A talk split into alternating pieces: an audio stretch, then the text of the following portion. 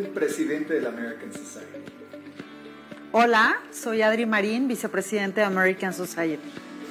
Hola, mi nombre es Patricia Kelly, soy chair del Events and Image Committee de la American Society.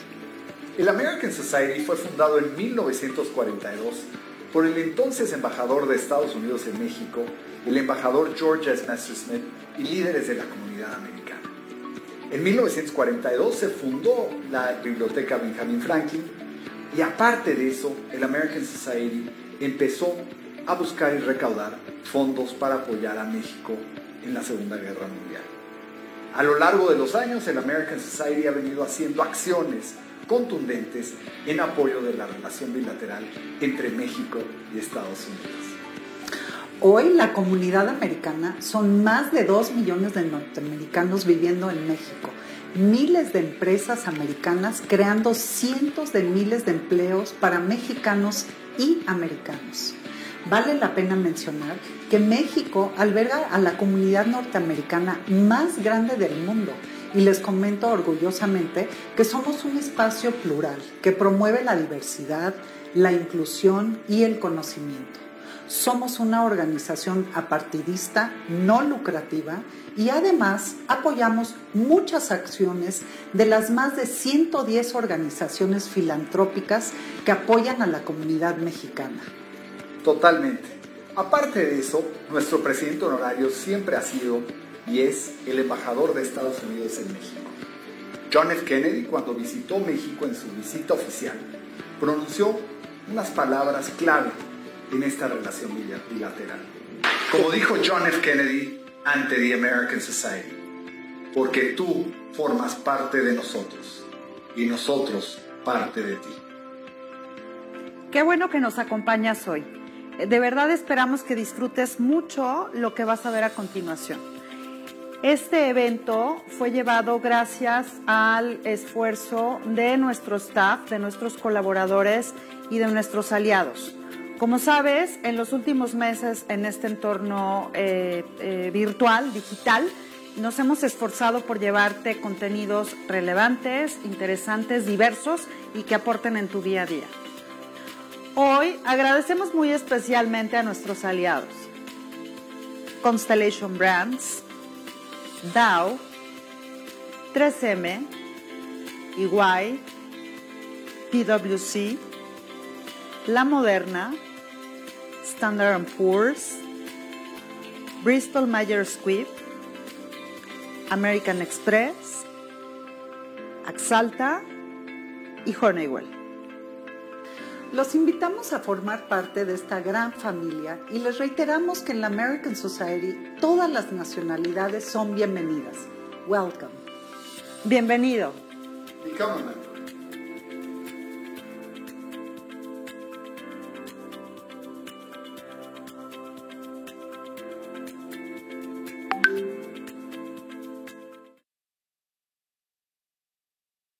Rosario, querida, muy buenos días. Muchísimas gracias por esta oportunidad de conversar contigo.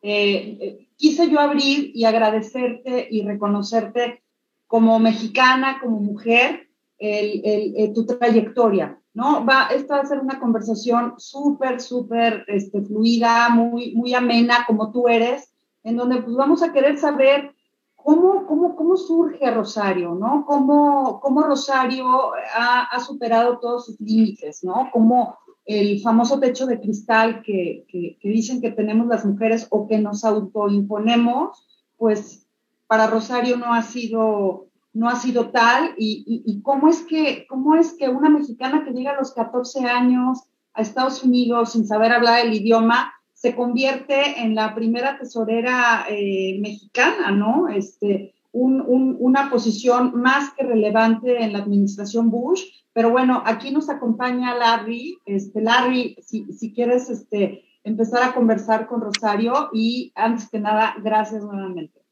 Hola, gracias Adri, te, lo agradezco mucho. Rosario, pues eh, me da muchísimo gusto verte, como, como siempre, ya sabes que el American Society es tu, es tu otra casa, eh, tu casa en México, y, y, bueno, pues nos sentimos especialmente halagados por, por estar contigo, porque eh, por todo esto que dice Adri, pero algo que también has logrado es que tú has logrado el sueño americano. ¿No? Y, la realidad es que eh, no tenías papás influyentes que te pusieron una posición y que entonces de ahí tú creciste, sino tú te hiciste tu propio camino, ¿no? Y, y, como decía Adri, con limitantes, porque también en Estados Unidos pues en los tiempos que, que, fuiste creciendo, pues el tema hispano era a veces para algunos decían limitante, ¿no? El ser mujer para unos decía limitante, ¿no? Para, entonces, la realidad es que tú has ido superando y, seguramente ni los viste, tú dijiste, yo nada más sigo hacia adelante y voy a crecer y, y empezaste siendo alcaldesa eh, de, de, tu ciudad y, terminaste siendo la tesorera de todo el país, ¿no? Entonces, eh, firmando los billetes que Rosario les tengo que platicar, me ha regalado uno que otro billete firmado por ella. Y, Rosario, pues platícanos, ¿cómo, cómo, eh, qué, consejo le das a, nuestros jóvenes, a las personas que te ven, que, pues, que están empezando y, que, pues, eh, que, tú eres una persona admirable? Ay, Larry, muchísimas gracias. Adriana, ¿qué te puedo decir? Muchísimas gracias. Pero mira, tú mejor que nadie, Adriana, más que Larry, Ah, sabes los retos que las mujeres enfrentamos en todos los lugares, ya sean en las asociaciones este, no lucrativas, en el gobierno, en los negocios. cada una de nosotros de alguna forma este, va enfrentando estos retos y la mayor parte de nosotros tenemos éxito. ¿no? Yo siempre hablo de que no hay valentía si no hay miedo. O sea, este, la, mujer valiente es aquella que este, enfrenta esto, enfrenta sus miedos, ¿verdad? Y los vence. O sea, la valentía no es la ausencia del miedo, es la conquista del mismo. Y es precisamente eso, o sea, desde, desde niña, adolescente, este, joven, adulta, ¿no? Y luego ya en el tesoro, quiere no quiere decir que, yo no he tenido miedo, todo lo contrario. A veces me temblaban las patitas como no te puedes imaginar, pero es enfrentar ese miedo, es conquistarlo, es a veces decir, este, es fingir esa valentía, ¿verdad? Que sí se puede, que yo lo voy a hacer, que no importa la circunstancia, uno puede salir adelante. Y fíjate que cuando ya empiezas tú a actuar valientemente, eso es todo lo que la gente ve aunque te estén temblando las patitas, no ven eso. Lo que ven es cómo te estás enfrentando. Viene un huracán y tú ahí parada, ¿no? Viene la tormenta y tú incluso sin paraguas y ahí estás y te vas a mojar, pero tú sigues en pie, ¿no? O sea, esto yo creo que esa es una de las cosas que más he aprendido, a conquistar mis miedos y, actuar valientemente, aunque a veces no los, no me sienta que soy tan valiente. Eh, yo le digo a la gente, yo ni siquiera sabía lo que la tesorera de Estados Unidos hacía. tuve que ver inmediatamente a ver cuáles son las responsabilidades cuando me llaman de la Casa Blanca. Tuve que ver, porque yo no sabía. Lo que sí sabía es que el nombre aparece ahí, ¿no? Y que por primera vez, si esto sucedía, iba, por primera vez, iba a tener un acento este, marín en un billete americano, ¿no? Eso es lo que sí sabía. Y luego, eh, eh, bueno, pues claro, o sea, yo no sé, pero pues, si el presidente tiene la confianza en mí, si él me está dando esa confianza, entonces yo sí puedo, ¿no? E, eso es una de las cosas que a veces yo le digo a muchísimas mujeres. A veces los, los miedos no, no nos no nos ah, permiten, o sea, nos impiden ah, dar todo lo que traemos y la obligación de nosotros como seres humanos es dar todo lo que tienes dentro. O sea, y si tú por alguna razón ah, te achicopalas y dices, no, pues yo no, o yo no puedo, o no tengo, o no tengo la experiencia, ¿crees que yo tenía la experiencia? No. Pero si alguien me está dando la confianza, ¿no? Y en otras ocasiones, pues nadie me dio la confianza, todo lo contrario, uno lo tiene que ir y decir, yo puedo. Y, y denme la oportunidad, yo les voy a demostrar, pero denme la oportunidad. ¿no? Y no tener miedo en decir, quiero una oportunidad. Y si no me da esta oportunidad, alguien más me la va a dar porque la voy a ir a buscar. Entonces, yo creo que esa es una de las diferencias entre, entre mi persona y otras personas que tal vez uh, enfrentando una misma situación, no tuvieron ese, ese coraje, eh, ese, esa decisión de decir, yo sí puedo. Este, les cuento, yo trabajaba para un banco. empecé a trabajar para City National Bank como la asistente de la recepcionista. En seis, ah, en seis años me iban a nombrar asistente vicepresidenta y estamos hablando de hace muchísimos años atrás. Y, y cuento esto porque no importa dónde empiezas, yo puedo empezar en cualquier lugar, no importa, no importa. O sea, no había más, nada más abajo que la, la, asistente, la recepcionista. Si hubiera habido algo más abajo, pues yo creo que ahí ya entro, ¿no? Pero lo importante es entrar y continuar y dale, y dale, y dale. Y bueno, me, me ascendieron de seis años de donde empecé a donde terminé. Es una, dentro de la banca, es, es una escalera así como larguísima para arriba, ¿no? Entonces, este, pero es eso lo que le quiero decir a toda la gente y primordialmente a las mujeres y primordialmente a las mexicanas.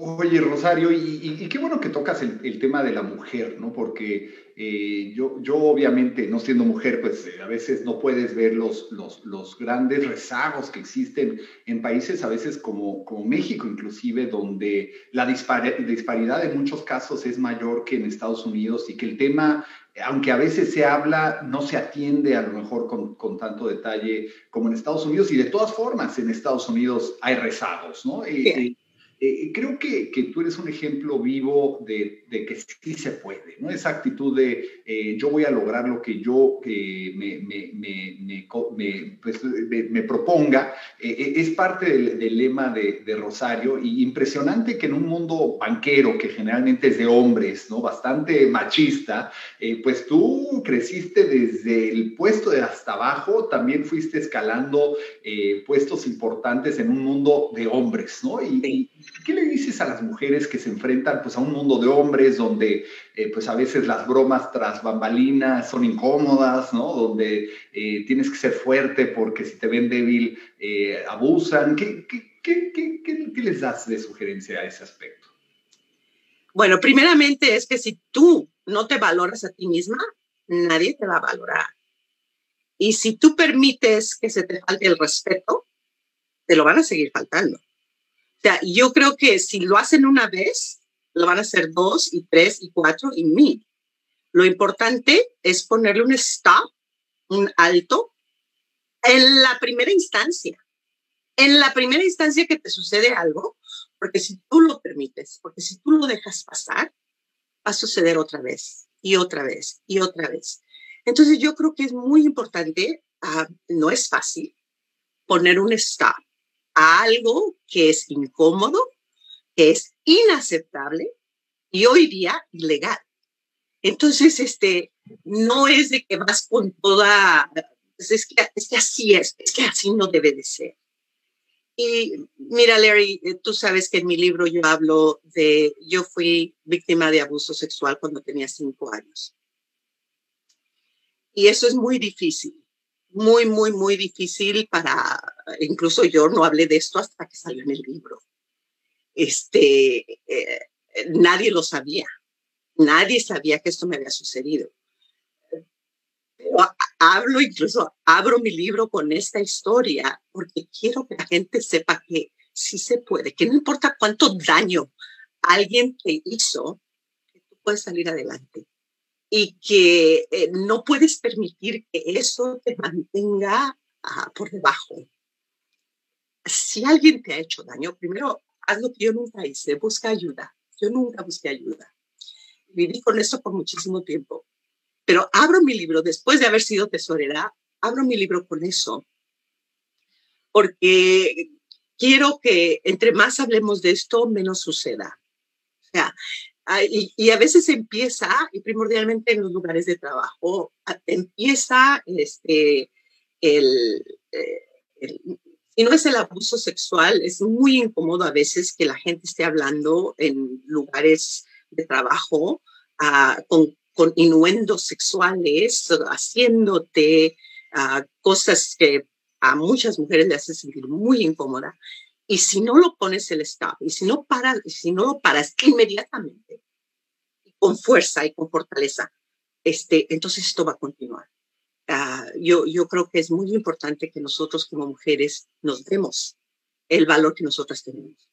Porque si lo permitimos, si permitimos estas cosas, entonces nos estamos valorando nosotras mismas. Eh, nos estamos faltando al respeto a nosotras mismas. Y que yo enfrenté eso, sí.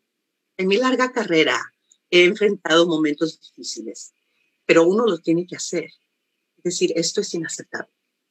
Me voy a ir a mi casa, voy a asegurarme que esto nunca pasó y no lo vuelvas a hacer. Y así, claro. esto es inaceptable. Voy a ir a mi casa, voy a pensar que esto no pasó, pero no va a volver a pasar. Y nunca más volvió a pasar. ¿Me explico? Pero uno lo tiene que hacer, porque si no lo haces, continúa. Es cierto, y, el, tema de, enfrentarlo, ¿no? Y, tener esa autoestima que tú decías, esa autoestima de, saber que, lo que tú estás pensando es lo correcto, ¿no? Y, que tienes que enfrentar, no nada más los miedos que decías, a veces tienes que enfrentar a ciertas personas agresivas, eh, ciertas personas que están mal, pueden ser hombres o mujeres, ¿no? Exacto. ¿Verdad? Y que te están agrediendo, digo, en tu caso fue físicamente, pero pues también te agreden en muchas ocasiones eh, con comentarios, eh, con, detallitos, con miradas, ¿no? Que, también son incómodas. Eh, y, creo que esa es, esa es la actitud, la que dices tú, ¿no? Desarrollar, decir, yo no tengo miedo, me voy, a, me voy a parar, me voy a plantar frente a esa persona y decirle, no más, ¿no? Definitivamente, definitivamente, ah. Larry. Perdón, la violencia se ejerce de muchas maneras de muchas maneras hay violencia muy, muy, muy simbólica, muy velada, ¿no? O hay violencia frontal, ¿no? Con toda la agresión, pero agresión también, eh, hay conductas agresivas, ¿no? Agresivo-pasivas que ahí están, pero, pero definitivamente haber enfrentado esto, Rosario, eh, es, es, yo creo que eh, el reto más fuerte que has enfrentado en tu vida. O, definitivamente. Pero, fíjate que, o sea, eh, eh, yo creo que es algo muy importante lo que acabas de decir, Adriana, porque a, veces es muy velada la situación. O sea, bueno, en, en, en, mi caso personal, cuando, cuando era una niña de cinco años y, enfrentas esto, pues tú, tú, no dices nada, ¿no? Pero ya después en el mundo profesional, en, el mundo donde yo, yo he andado, donde la mayoría han sido hombres, uh, por un lado, fíjate, es, es interesante. Por un lado, ha sido los hombres que tratan de mantener abajo pero por otro lado, todos los que me han dado la oportunidad a mí de una u otra posición, todos han sido hombres. Y en mi caso, todos fueron hombres americanos. Entonces yo, yo sí he visto las dos caras, ¿no? He visto, por un lado, personas que ven y te valoran y te empujan y te dan la oportunidad. Y por otro, otras personas que ah, te, tratan de, mantener abajo, de, te, menosprecian, ¿no? Ah, yo he visto las dos, las dos caras este, de esta moneda, ¿no? Ah, por un lado, yo veo personas que sí están tratando de que tú como mujer vengas a compartir, ¿no? Todos tus talentos. Y por otro lado, hay personas que te tratan de bajar y, menospreciar. Me gustan más los primeros. me gustan más trabajar con los primeros. Creo que tocas un punto bien importante porque a veces eh, en los movimientos como que se pinta a, un grupo, ¿no? Eh, todos los hombres son malos o, todos este tipo de personas son malos o los hispanos, ¿no? Entonces, qué bueno que haces esa diferencia porque eh, más bien a donde hay que poner foco es en aquellos, ¿no? Como tú decías, que tratan de, mantener a, a, otros y a otras abajo, ¿no? pero, pero a lo mejor aplaudirle a aquellos que hacen lo contrario, ¿no? Exacto. Y definitivamente, y mira, muchas veces yo he dado conferencias donde eh, hay, hay hombres que han venido a mí y dicen, pues necesitamos ayudar más a las mujeres y son gerentes de multinacionales y dicen, a veces les, hemos, este, tenemos para ascender a personas y las mujeres ah, no, no aplican, ni siquiera aplican. O sea, tenemos unos requisitos, son 10 requisitos y la mujer tiene 8 no aplica porque no llenan los 10. Pero los hombres tienen tres o cuatro o dos y ellos se aplican. Entonces, y no los, si no aplica, pues no los podemos considerar. Entonces, ven a hablar con ellas y, y lo he hecho. Y han sido hombres, ¿no? Han sido hombres los que vienen y dicen, ¿cómo podemos ayudar a las mujeres para que, para que crean en sí mismas, para que por lo menos apliquen? Porque si no, ni siquiera las podemos considerar. Entonces, este, yo creo que eso es, es muy importante. Y también es importante, yo creo, para las mujeres que se sientan capacitadas. Tenemos, yo creo que tenemos uh, uh, un, un reto como sociedad no solamente de capacitarlas a ellas, pero también darles la confianza de que lo que tienen es suficiente para emprender a una nueva posición. O sea, nadie nace sabiendo, nadie. Todos son experiencias y poco a poquito vamos acumulándolas. Uh, no tengas miedo de tener una nueva experiencia. O sea, uh, pues yo no sabía, o sea, cuando entré al, entré al gobierno, yo misma estaba así, como yo, yo no sé nada de gobierno, yo como, yo soy banquera, ¿cómo que voy a entrar al gobierno, no? Uh, yo soy alcaldesa de una ciudad, pero yo no sé nada de tesorería, ¿qué, qué voy a hacer en el tesoro? Yo, mi cielo, ¿no? A, a, veces existe eso, pero bueno, ok, está bien, me están dando esta oportunidad, pues hay que uh, sacarla, sacar adelante, ¿no? Y si tienen confianza en mí y se han depositado, uh, una de las cosas que mi jefe me decía, uh, del banco. Estaba yo bien joven, bien jovencita. Me dice, Rosario, si no te puedo confiar las cosas pequeñas, ¿cómo te voy a confiar las cosas grandes? Y esa, esa lección me ha durado toda la vida. Y todas las personas que han, trabajo, han trabajado conmigo, les digo eso. Si no te puedo confiar las cosas pequeñas, ¿cómo te voy a confiar las cosas grandes? O sea, eh, eh, si tú empiezas a hacer las cosas pequeñas bien, las grandes las vas a hacer mejor. Porque muchas veces nosotros decimos, ah, pues esto, ah, esto no es tan importante, ya lo dejas, ya se va, ¿no? Eh, bueno, esto sí, esto lo va a ver el jefe, lo va a ver el presidente, a esto sí le voy a poner todas las ganas. Yo creo que no, yo creo que tú tienes que hacer todo y, y empezar desde lo más pequeño. Si tú haces eso bien, las cosas más grandes las vas a hacer mucho mejor. Empiezas a crear un hábito. Y fíjate que es, esto no es un hábito de perfección. Este es un hábito de excelencia. Que todo lo que sale de ti es excelente. Y aquí, si me, si me permite, quiero hacer un énfasis en, yo creo que tú demuestras quién eres en lo pequeño. Tú demuestras cuánto vales en lo pequeño, en lo diminuto. Porque si tú haces bien lo pequeño, lo grande este, lo vas a hacer todavía mucho mejor.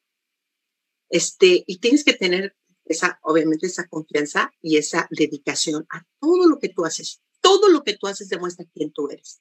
Todo. Um, hoy día, este, puedo mirar atrás y, y ver que todas las posiciones que yo he tenido me las han ofrecido. Los ascensos dentro del banco me los ofrecieron. Yo no los pedí, sea, yo no alcé la mano, yo quiero ser tesorera de Estados Unidos. O sea, toda mi trayectoria fue que alguien vino y me lo ofreció. ¿Por qué te lo ofrece? Porque ven la capacidad, porque ven tu trabajo, porque ven, fíjate, esa lección que mi jefe me enseñó, de que si no te puedo comprar las cosas pequeñas, ¿cómo te voy a comprar las grandes? O sea, que tú te dedicas y haces toda tarea, por pequeña que sea, por insignificante que pudiera ser, tú la haces bien te entregas uh, y, y, hoy día digo, este, todo lo que hagas, hazlo como si fuera la, lo último que vas a hacer. Porque a lo mejor lo hace. Entonces, uh, yo me entrego totalmente a todo lo que yo estoy haciendo. O sea, yo, yo quiero ser lo mejor que yo pueda hacer. Fíjate que yo no estoy en competencia con nadie. Nunca lo he estado, ¿eh? Nunca he estado en competencia con nadie más he estado nada más en competencia conmigo misma. ¿Cómo puedo yo ser mejor? ¿Cómo puedo ser mejor alcaldesa? ¿Cómo puedo ser yo mejor tesorera? ¿Cómo puedo ser la mejor mamá que yo puedo ser? ¿Cómo puedo ser la mejor esposa que yo puedo ser? O sea, yo no me fijo en alguien más. Yo no me fijo en lo que están haciendo, como lo están haciendo. Yo. ¿Cómo puedo dar mejor? ¿Cómo puedo rendir más? ¿No? ¿Cómo puedo lograr más yo? Con lo que yo tengo, con, con mis talentos, ¿no? ¿Cómo puedo ser yo? Y, sabes que, Rosario, eh, yo creo que este es un punto bien importante, o sea, que, eh, que no esperes que los demás te validen, ¿no? O sea, tienes que ser tú la persona que te valida. Una lección que a mí me dejó, yo, yo, yo he sido profesor universitario, ¿no? En, una universidad de, de digamos, de, de, jóvenes con dinero, ¿no? Eh, que pensarías que son privilegiados y que pues la forma de pensar es la más vanguardista a veces. Y lo que noté muchas veces con, con las con las jóvenes, con las mujeres jóvenes, eh, inclusive yo, porque yo les llevaba otras mujeres ejemplares que a lo mejor eran profesionistas, pero también mamás, pero también, ¿no? O sea, que, que han podido hacer multiroles, ¿no? Y, y, a mí me sorprendía cada vez que estas niñas, eh, bueno, ya señoritas, ¿verdad? De 21, 22 años, se acercaban y decían, pero es que mi papá, pues me decía que pues yo iba a ser ama de casa y que yo me concentré, digo, tenía la carrera como para que tuviera un título, pero yo, yo me casaba y, iba a ser ama de casa. Entonces a veces las personas que queremos también nos limitan, ¿no? No lo hacen a propósito y lo, y, lo hacen pensando que es lo mejor, pero a veces con sus comentarios nos limitan, ¿no? Y, hay que saber ver más allá, ¿no? ¿Qué, qué opinas? Definitivamente, y tocas un punto porque yo lo viví perfectamente. Ese punto yo lo viví, Larry. Cuando yo me, gradué de la high school, que es la preparatoria, a los 18 años, me gradué, eh, y me gradué junto con mi hermano. Mi hermano es mayor, pero aquí nos graduamos al mismo tiempo. Entonces mi mami se sienta conmigo y me dice, mira hija, este, tu hermano algún día se va a casar, él va a mantener una familia. Entonces hemos decidido que él vaya al colegio tiempo completo y para ayudar a la casa, él va a trabajar parte de tiempo. Tu mamacita, pues tú te vas a casar, a ti te van a mantener. Entonces hemos decidido que tú para ayudar a la casa trabajes tiempo completo y si quieres ir al colegio, pues ahí lo haces parte de tiempo. esto yo lo viví en carne propia. Y no quiere decir que mi mamá no me quería o que me quería menos que, que a mi hermano, no. Esa era la forma de pensar. ¿Y tú crees? ¿Ustedes creen que yo iba a hablar con mi mamá acerca de equal rights? de, de, de este, derechos de género. No, o sea, estamos hablando de hace mucho, mucho, mucho tiempo atrás. Y así era. Así fue. Y en mi caso estuvo bien, ¿no? Es, pues así era. O sea, ni modo. Pues, claro, mami, claro que sí, por supuesto. Y yo me fui a trabajar tiempo completo y terminaba y sacaba mi raya y órale, mami, aquí está tu dinero, ¿no? Porque era para ayudarle a, mi mami, a, mi papá, a mis, hermanos, ¿no? en ese entonces mi mami tuvo, mi hermanita más chiquita nació aquí, entonces cuando ya terminé yo la high school, mi mamá se quedó en, en la casa mientras yo me, me, fui a trabajar y el dinero era para la casa. O sea, así era. No, no, no, no quiero decir que era mal, pero me fui al colegio en la noche. O sea, a mí nadie, no me dieron una beca, el gobierno no me dio un grant, el banco no me dio un préstamo, mis papás no me pudieron pagar nada. Yo lo hice en la noche, ¿no? Me fui al colegio comunitario del este de Los Ángeles, porque ese fue yo me podía pagar. O sea, yo no tuve, y, y, y les digo, ellos, yo salí de la high school con las más altas notas, las más altas calificaciones. Yo podía haber ido a cualquier universidad, pero me tuve que quedar a trabajar para, para ayudar a mi familia y estuvo bien. Me fui al colegio comunitario, este, me tomó cuatro años, lo que toma dos años, ¿no? Si lo haces tiempo completo. Después no era suficiente, yo me voy a la, a la, a la universidad y lo mismo, la única universidad que me podía pagar era la Universidad de Cal State LA está al lado del colegio del este de Los Ángeles. Pero era una universidad. Yo sentía, me acuerdo que cuando fui a, a, inscribirme a la universidad, yo sentía unas mariposas en el estómago. Yo decía, oh, ya voy a ir a la universidad. O sea, mi sueño de ir a una universidad se estaba realizando, ¿no? Me tomó otros tres años. Y, y luego no fue suficiente. Yo me quiero ir por la maestría. Lo mismo ahí en la Universidad de Cal LA. O sea, era ah, los retos que yo pude enfrentar, pues, este, pues así eran. O sea, ni modo estar, ay, pobrecita de mí, ay, pues no, pues, ay, pues nada más yo nada más tengo que trabajar, ay, pues porque mi hermano sí, yo no, no, ok, pues así es, pues ni modo, ¿no? Ya, esto fue lo que te tocó, órale. Y y desafortunadamente no, no, no pude terminar mi, mi maestría porque ya para ese entonces estaba casada con mi esposo, que también es un inmigrante de Nicaragua, y ya tuvimos nuestro primer bebé, y como tú sabes, este, él nació con el síndrome Down. Entonces, toda, toda mi vida cambia totalmente, muy radicalmente. Este, ya, ya teníamos nuestra casa, tenemos carro nuevo, estamos los dos en la maestría, me están ascendiendo, me están ascendiendo a asistente vicepresidenta del banco, y luego nace él. Y todo eso se empieza a derrumbar. Eric tiene muchos problemas médicos y este, yo decido este, ya no ir a la universidad, ¿no? Este, decido dejar mi carrera, que no era un trabajo, era mi misión, era mi vida, ¿no? Para poder cuidar a mi hijo. Y yo ganaba más que mi esposo, entonces, este, cuando más del 50% de los ingresos de la casa se desvanecen de un día para otro, pues tenemos que vender nuestra casa también.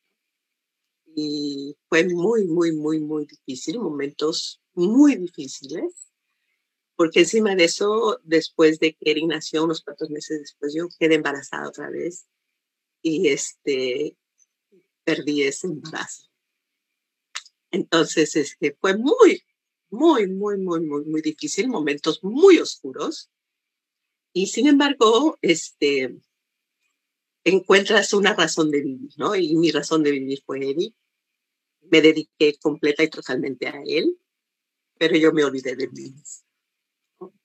Eventualmente, pues, con mucha ayuda, ciertamente mucho apoyo de mi familia, de mi esposo, pues puede uno salir adelante, ¿no? Pero ¿quién iba a imaginarse que después de banquera, este, eh, me pidieron trabajar para el gobernador de California ah, para ayudar a cambiar las leyes, porque me convertí en una fiera abogada en pro de las personas con discapacidades, no por título, no, no, no tengo yo un este, título de jurisprudencia ni mucho menos, pero aquí en Estados Unidos, ustedes saben, un advocate es un, un abogado, una persona que aboga en pro de, una cuestión.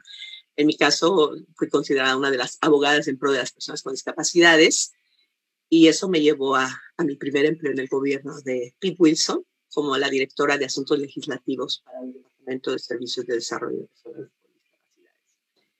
Y de ahí me fui al Consejo de la Ciudad. Alguien me ofreció iba a haber una vacante y me dijeron, ve y corre, tú, yo creo que tú puedes hacerlo. Y yo qué sé de, yo qué sé de política, ¿no? Yo no, yo cómo, voy a entrar en eso, ¿no? Eh, pues me eligieron, entré al, por votos, fui la primera mujer que entró al consejo de la ciudad de Huntington Park y después fui alcaldesa, me, eligieron otra vez y me eligieron este, alcaldesa y cuando era alcaldesa de la ciudad conocí a este magnífico gobernador de Texas que se iba a lanzar para ser presidente de Estados Unidos. Me uní mucho a su campaña. Yo, yo era un bicho raro. Yo era republicana, mujer, inmigrante, alcaldesa de una ciudad netamente demócrata, donde 70% votan por demócratas, este, y, reelecta ¿no? Después de haber sido un gobernador que fue bastante controversial para la comunidad latina. Y me religen rotundamente. Entonces, este bicho raro que es Rosario Marín, este, después de que el presidente lo, eligen, eh, me llaman de la Casa Blanca para, para pedirme si estaría dispuesta a ser considerada para la posición de tesorera de Estados Unidos. lo digo y todavía no lo creo. Y ya pasó, ya hace muchos años y todavía es un momento cuando lo recuerdo de mucha, de mucho orgullo, pero también de mucha humildad, ¿no? Porque en este bendito país que es Estados Unidos, este, estas oportunidades este, son, son verdaderamente bendiciones ¿no? que, que, que tenemos. Y, y en mi caso, yo creo que el presidente no me eligió a mí porque soy así como que súper fantástica, pero yo creo que me eligió a mí por lo que represento. Represento a la inmigrante, a la mujer, a la mamá de un niño con una discapacidad. a la mujer que lucha por tratar de dejar un mundo mejor, ¿no? Yo creo que por eso el presidente me eligió. Rosario, de, de, mujer a mujer, este, que todas tenemos, este, unas más, otras menos, siempre tenemos, tenemos un acervo, ¿no? De experiencias súper negativas, momentos de mucha oscuridad, como tú dices, que de alguna manera nos han catapultado, ¿no? Para el siguiente nivel. Alguna vez aprendí que, que esos son los para qué, ¿no? ¿no? No me puedo quedar en un por qué, porque me quedo en plan de víctima, pero ¿para qué? ¿No? Entonces, ¿Y para qué de este angelito llamado Eric fue precisamente empezar a, levantar la mano por los derechos este, de, de, de, él como persona, con, el, con, el, con, el, con las limitaciones de la época, ¿no? Con, este, con el desconocimiento tan fuerte. Pero bueno, ¿tú para qué fue en ese momento levantar tu mano y fue tu incursión a la política?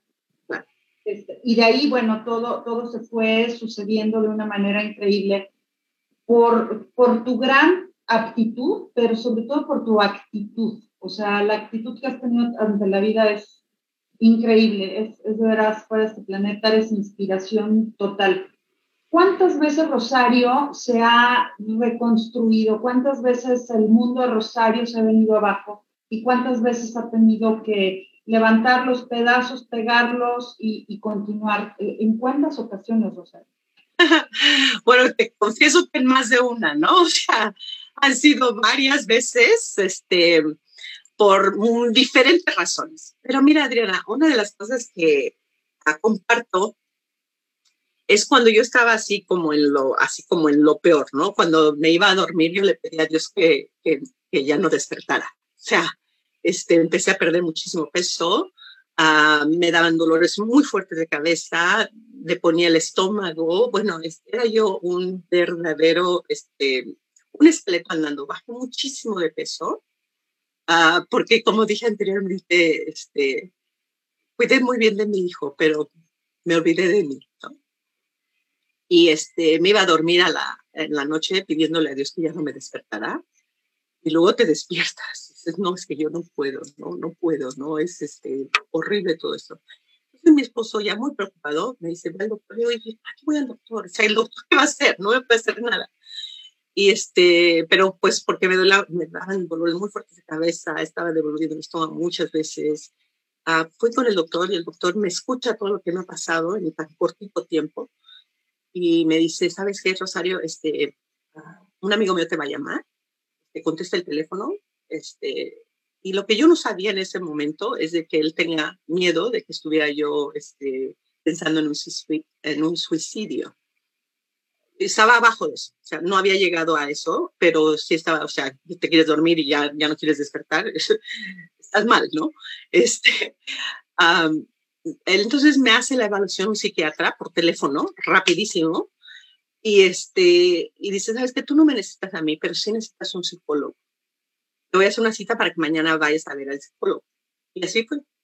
Fui. Y este psicólogo, que no recuerdo su nombre, y siempre me, me apena porque debería yo recordar su nombre, me dio tres palabras, cambiaron mi vida.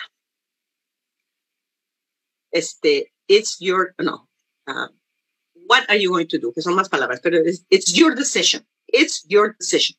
Tres palabras. Es tu decisión. Y me, porque me pregunta, ¿y, y, qué vas a hacer? Y yo, ¿cómo, cómo, que qué voy a hacer? Y bueno, pues todo esto te ha pasado. ¿Qué, qué, vas a hacer?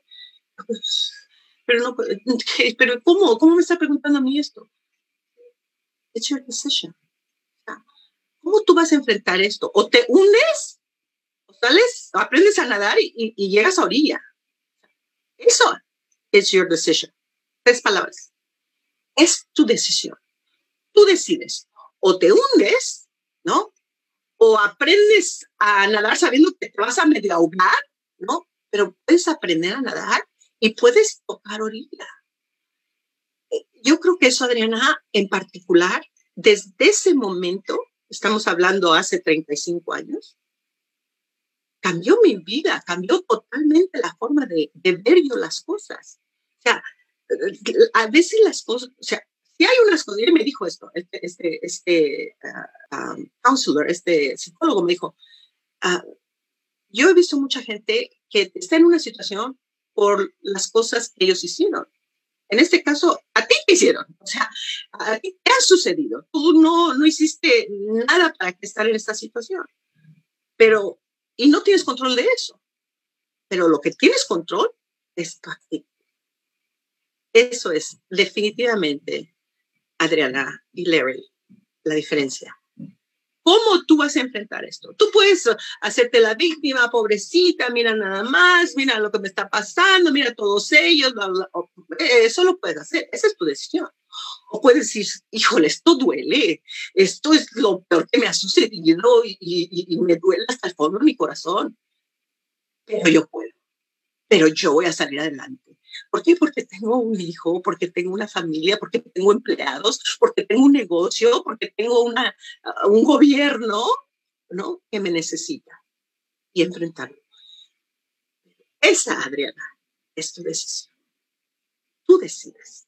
Y tu actitud ante una situación, por difícil que sea, es lo que le hace dar la vuelta al asunto.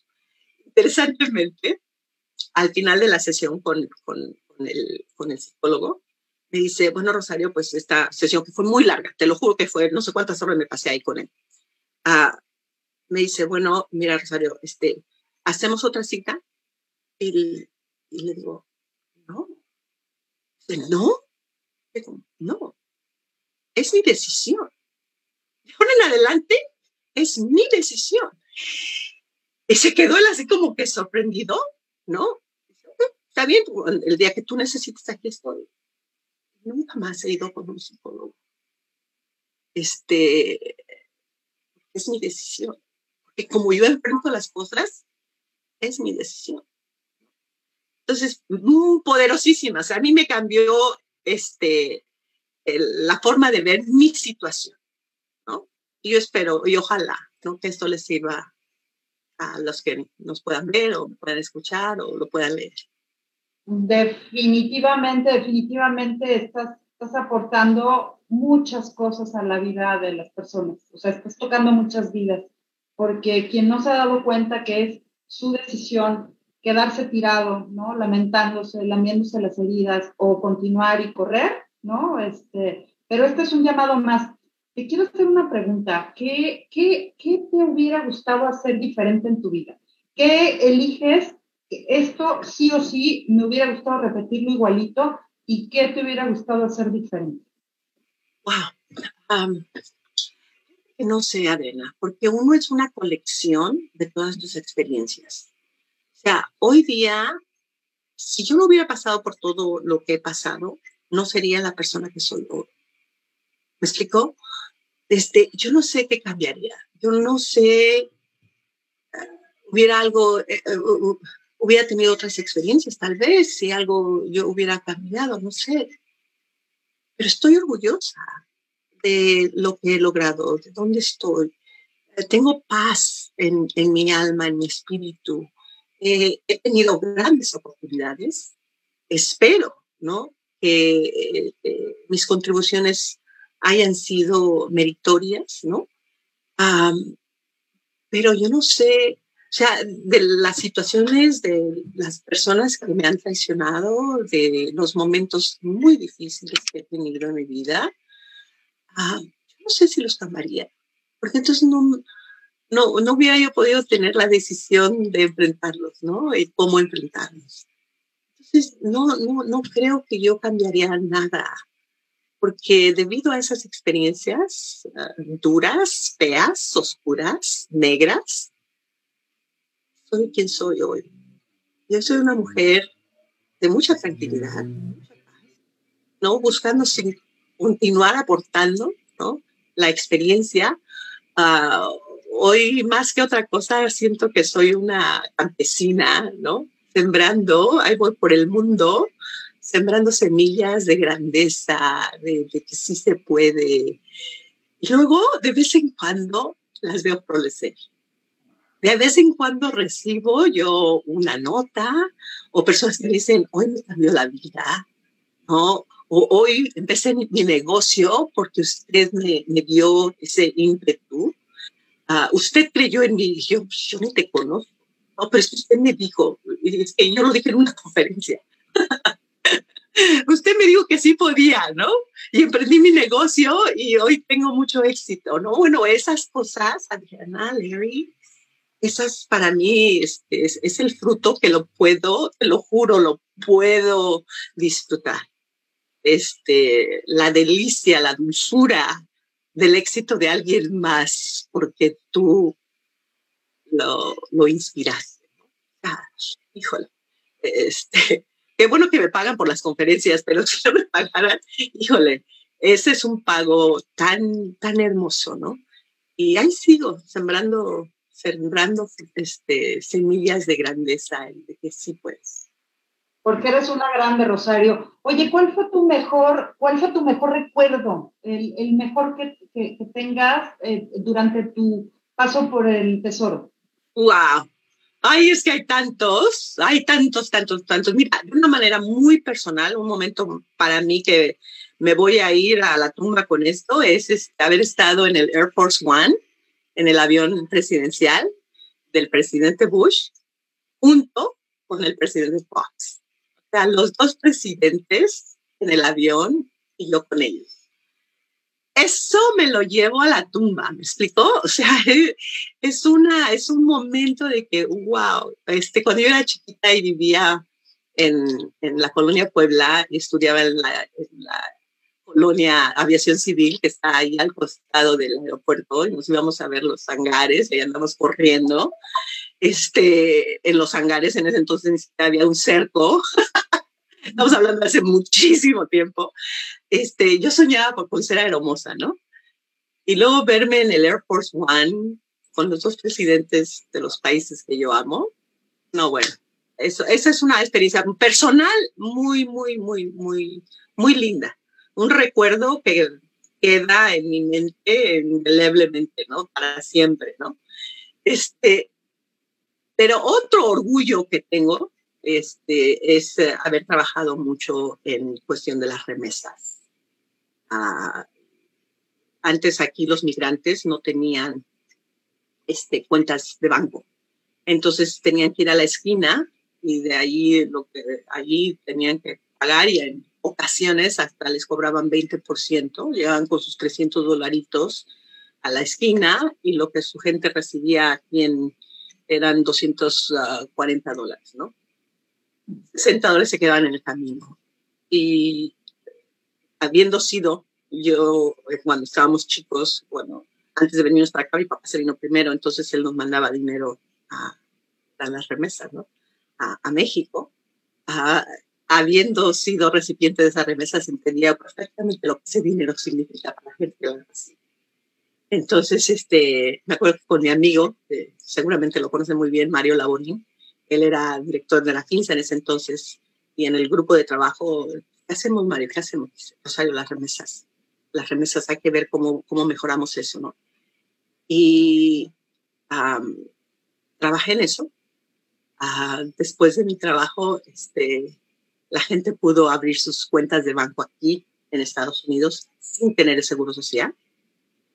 Eso abrió la competencia dentro del mundo bancario y se destapó. O sea, antes de que yo fuera tesorera, este Banxico este, cuantilizó, este, contabilizó, más bien dicho, creo que fueron 9.6 mil millones de dólares este, por remesas al año después de que yo salí, y yo solo solo dos años. Mm, Banxico contabilizó a 16 punto algo, 16 puntos ah, mil millones de, dólares. O sea, así lo doblamos, ¿no?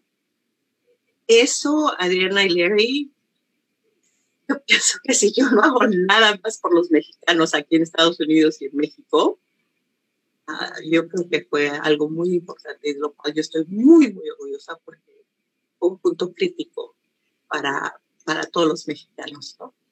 Este, hoy día, obviamente, ustedes saben, más de 40 mil millones de dólares entran a México por, las remesas. Sí, no, es, es impresionante, Rosario. Creo que, creo que tú vives un lema que es tan importante acordar, que es el, lema de si lo puedes pensar, lo puedes lograr, ¿no? Y, y platícame un poco de, tu forma de ver al respecto. Sí, es, que yo creo que eso es súper, súper importante. O sea, muchas veces no, no nos damos cuenta del poder que tenemos nosotros mismos en el ambiente donde estés. Y si tú de alguna forma puedes visualizar lo que es posible, lo que te gustaría hacer, si la mente lo puede ver, the will can make it happen. El, el, el deseo, la tenacidad, lo puede hacer posible, ¿no? Este, if the eye can see it, the will will make it happen, ¿no? O sea, tú lo puedes visualizar, tú, tú lo puedes lograr. O sea, este, eso es, eso yo creo. Y para mí, en este sentido, ah, en, la vida me ha ofrecido, he logrado sueños que ni siquiera yo me atreví a soñar. O sea, este, hay tanta gratitud en mi corazón. A la vida, a Dios, yo soy creyente. Pero aquí he podido, ni me hubiera podido imaginar. O sea, estar en el Air Force One con dos presidentes cuando lo que yo quería era ser aeromosa. Es un sueño que no me podía yo ni siquiera imaginar, ¿no? Es un sueño, se han cumplido en mi, en mi vida, se han cumplido sueños que yo ni siquiera me atreví a soñar, ¿no? Eh, se han cumplido otros sueños que sí tenía yo, ah, esto lo vamos a hacer, ¿no? Y después cuando ves si lo logras, si se hace, este, qué privilegio, ¿no? E, e, ese es el privilegio, de que pudiste ver algo, lo hiciste, Ah, cuando eh, corrí para la ciudad de Huntington Park, hice un sondeo muy rápido de que, cuáles eran los problemas de la ciudad de Huntington Park. Y eran tres problemas primordiales, ¿no? el problema de las pandillas, el problema de la ciudad, del centro de la ciudad y el problema del graffiti. Y cuando yo entré, dije yo, este, bueno, cuando me iban a elegir, dije yo, yo no les prometo nada más que estas tres cosas, porque son las tres problemas que ustedes han identificado. Yo les prometo estas tres cosas. ¿no? Vamos a reducir el crimen, vamos a quitar todo el graffiti que hay en la ciudad y, vamos a limpiar el corredor más importante de la ciudad. A los cuatro años, casi cinco, este, cuando me reeligen, la gente podía decir, ella dijo que iba a hacer esto y lo hizo. O sea, yo lo tenía clarísimo tenemos que hacer estas tres cosas. Vamos a hacer otras cosas más, pero estas son las más importantes. Entonces, si lo puedes visualizar y qué es lo que se tiene que hacer, lo haces, lo puedes lograr. ¿Cómo lo hice? Con muchísima gente. Yo no lo hice sola. Esto es cuestión de todos, ¿no?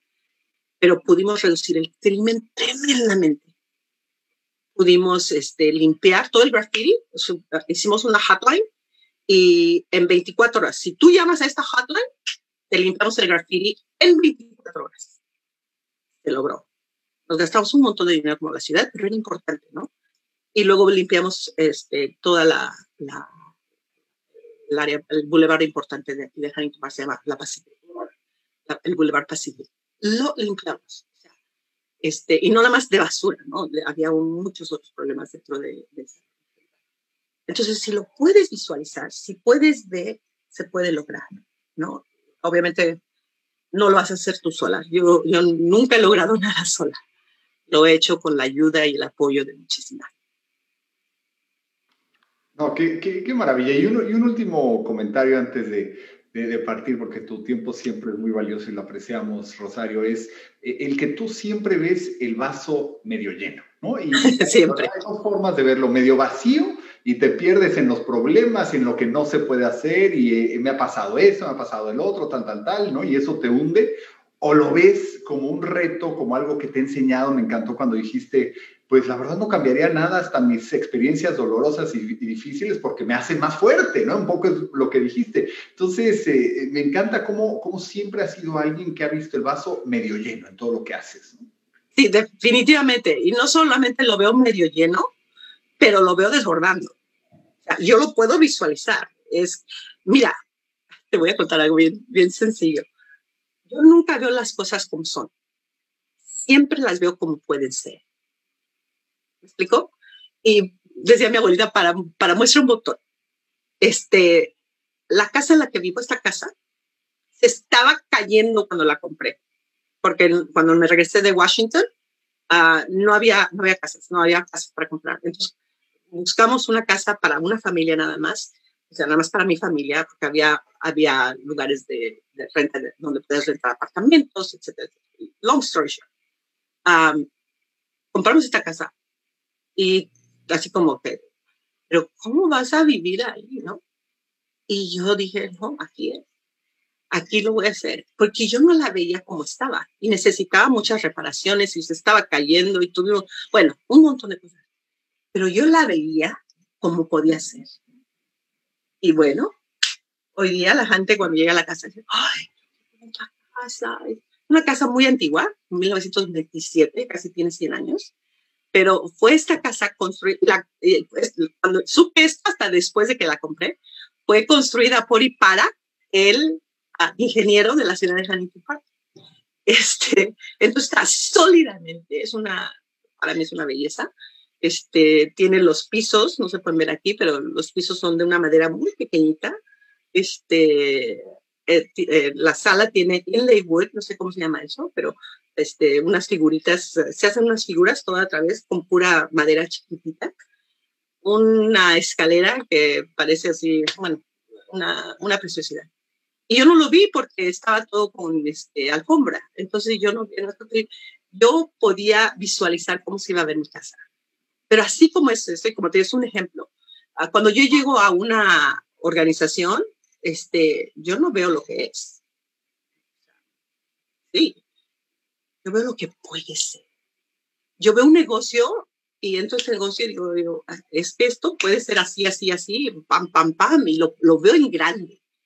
E incluso yo lo que le digo a los niños cuando voy a, dar conferencias a los pequeños, digo, yo, piensa en algo grande que tú quieras hacer. Piénsalo, piénsalo. Y dame tres, tres cosas, no nada más una. Dame tres cosas que tú pudieras hacer. Y ahí los pongo a pensar. Y luego, ok, ahora piensa más fuerte piensa más grande, en algo más grande. Si quieres ser doctor, ahora piensa que tú puedes ser el dueño de una clínica. ¿Ya lo pensaste? Ahora piensa más grande todavía. ¿Cómo más grande? Sí, ahora tú puedes ser el presidente de varios hospitales. así como que es mucho, como que hasta les duele la cabeza a los niños. Pero ese es nuestro reto. O sea, piensa más de lo que puedes ser piensa en grande. No disminuyas porque el potencial de nosotros, Larry, Adriana, es tan, tenemos tanto que dar. No lo podemos guardar para nosotros. Todo lo que tenemos, todos los talentos que tenemos, son para los demás. Son para, para todos. Y nuestro trabajo es sacar todo esto, darlo, ofrecerlo. a y yo creo que en el proceso solamente vamos a ser mejores personas. Vamos a contribuir la riqueza de nuestros valores. Yo creo que ese es nuestro reto. Rosario querida, definitivamente que en la vida no hay más fronteras que las que uno mismo se impone. Y el cielo ha sido tu límite. De verdad, de verdad. Yo ya sabía mucho de tu historia. Déjame decirte que yo me sentía muy honrada. Yo también fui banquera y me sentía muy honrada que llevar el, compartir el apellido, ¿no? Y, sí. Tuyo, ¿no? Eh, pero, puedes decir, mi, apellido está en los dólares. Yo no decía ni sí ni no, yo me quedaba callada, ¿no? Este, eh, querida Rosario, maravilloso el tiempo, de verdad, eh, no sabes cómo apreciamos la generosidad de, porque lo más valioso que uno tiene y uno puede dar es el tiempo. Exacto. Este tiempo, y, pero el permitirnos el compartir tus vivencias, tu experiencia, tu grandeza, este, no, no, no tenemos cómo agradecerlo en nombre de American Society, de todas las mujeres que van a disfrutar esto, que lo van a ver, que van a aprender y que van a crecer gracias a ti. Inmensas gracias. No, y, gracias. Y, aparte, Rosario, porque no es nada más para las mujeres, ¿no? Es para todos, porque aplica para todos, ¿no? Y, el que se crea que tiene una desventaja porque a lo mejor tiene, pues, una limitación eh, física, eh, o, o, pues porque su familia, su papá o su mamá, pues, no le decía lo correcto, ¿no? O sea, la realidad es que tu ejemplo de vida nos sirve a todos y en el American Society que inició hace casi 80 años, ya el próximo año esperemos tenerte. Es una organización que vemos como, como tú lo dices, el vaso siempre eh, desbordando, ¿no? Desbordando, exactamente. Y queremos ayudar a la, a, la, a la, sociedad en México, en Estados Unidos, unir a México y Estados Unidos más, porque son hermanos los mexicanos y los americanos. Y, ese es el mensaje que siempre estamos transmitiendo y, a veces muchas piedras en el camino, pero las vamos quitando como lo has hecho tú en el ejemplo de vida que, eres, ¿no? Y, poco a poco esta organización, gracias al talento de muchas mujeres y también muchos hombres, han, han hecho unos cambios radicales fenomenales para el American Society y, por eso pues nos sentimos muy identificados con tu mensaje lo agradecemos profundamente y, lo hemos disfrutado muchísimo y, vas a ver que esto pues se va a replicar en, todas nuestras redes muchas veces, ¿no? y, yo sé que va a haber muchas personas que lo van a escuchar después, eh, que tengan el privilegio de leer tu libro porque también es excepcional. Gracias. ¿Verdad? es a la orden y este, ya una vez que pase esta contingencia, ojalá podamos tener el placer de sentarnos juntos o hacer una conferencia para todos tus, este, tus participantes. Que Dios me los bendiga, Adriana. Un placer. Larry, como siempre, un abrazo a la distancia. Y Agustín y a Uriel que estuvieron aquí, muchísimas gracias. Les agradezco enormemente. Ahora me tengo que ir corriendo. Gracias. Hasta luego. Bye. Muy bonito. Bye bye. Igual. Chao.